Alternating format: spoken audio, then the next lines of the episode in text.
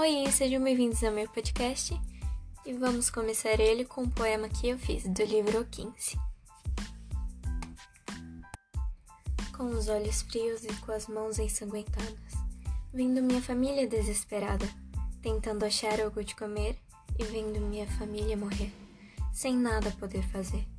Já não sei distinguir, faz tanto tempo que não vejo alguém sorrir. Às vezes me pergunto se algo fiz. Parece que Deus está a me punir. Essa fome é algo pro lixo. Estamos no fim do abismo. Nesse mundo existe tanta filáusia e eu me pergunto se seremos pó ou água. Então vamos lá.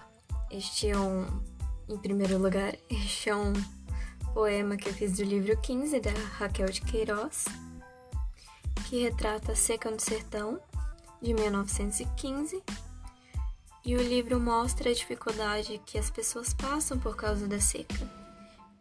Este poema ele retrata um acontecimento que é detalhado na página 71 do capítulo 12, onde Chico Bento, já sem força e sem fome, mata um animal para comer e alimentar a sua família.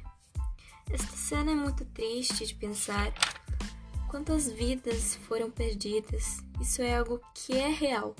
Isso realmente aconteceu. A seca tirou muitas vidas. Muitas pessoas morreram, gados. A seca foi algo que, que marcou muito o sertão nordestino. Muitas das pessoas devem conhecer. É algo triste, mas devemos pensar. Porque depois que você ler o livro, você vai passar a pensar mais nas pessoas. Isso é algo muito bom. Quando tiver um tempo, leia o livro 15. Então, gente, este foi o final do podcast. E eu espero que tenham gostado.